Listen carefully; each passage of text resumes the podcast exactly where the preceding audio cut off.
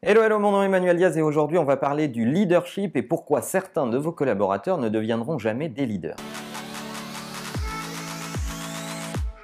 Dans les organisations, on se rend compte qu'il y a deux catégories de personnes, des gens qui progressent très vite et qui montent très rapidement vers le leadership et d'autres qui stagnent. Ce qui m'intéresse particulièrement d'aborder avec vous aujourd'hui, c'est justement cette population stagnante. Pourquoi on a une population qui stagne?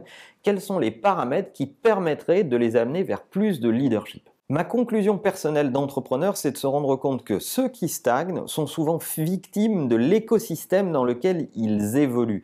Et il y a un certain nombre de paramètres précis qui expliquent cette stagnation. On va les regarder ensemble. Le premier paramètre, c'est souvent qu'on est dans une organisation qui a une aversion au risque. On ne laisse pas prendre des risques à ces personnes-là. Et si on ne les laisse pas prendre des risques, on ne les laisse pas se planter, et si on ne les laisse pas se planter, ils n'apprennent jamais. Donc cette organisation est finalement assez peu apprenante et vous savez ce que je pense des organisations apprenantes, c'est indispensable. Donc le premier paramètre, c'est de laisser prendre des risques aux gens. Le deuxième élément, et ça va de pair, c'est qu'on vient trop souvent en aide trop vite aux gens qui sont face à une difficulté. Le management a tendance à faire du micromanagement et de donner la réponse très vite ou de donner la solution très vite. Et ça, ça ne facilite pas l'apprentissage. Le troisième élément, c'est qu'on les félicite trop vite. On ne leur apprend pas la patience. Et comme en général, ils sont entourés de managers assez moyens, eh bien, on les félicite sur des étapes qui sont euh, pas du tout l'objectif final. Et comme on les félicite trop vite, eh bien, ces gens-là vont être éduqués dans une approche où il suffit de faire un petit effort, un petit pas sur le chemin pour être félicité et pas de gagner la course complète. Le quatrième paramètre, c'est souvent cette volonté d'égalitarisme, de traiter tout le monde avec la même approche. Alors, il y a une différence entre l'égalitarisme et l'injustice.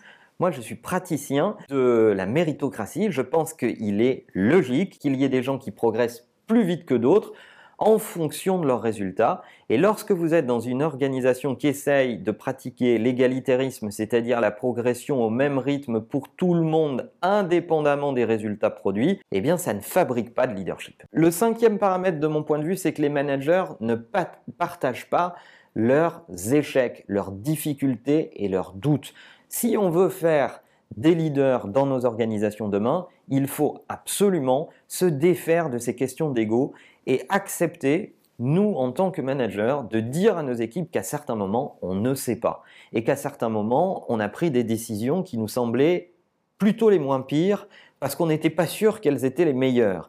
Et ça, c'est extrêmement important de partager ses doutes et de partager le fait que à un moment, on se jette dans une direction sans avoir la garantie que c'est la meilleure. Et enfin, sixième et dernier élément, c'est l'exemplarité. Je vois trop d'organisations qui demandent euh, à fabriquer des leaders et qui pour autant ont des managers qui ne sont absolument pas exemplaires qui euh, imposent des règles de travail ou de conduite dans leurs équipes et qui ne se les appliquent pas eux-mêmes, qui sont très demanding, qui demandent une grosse quantité de travail à leurs collaborateurs et qui, eux, ne la fournissent pas et qui se sentent un peu arrivés.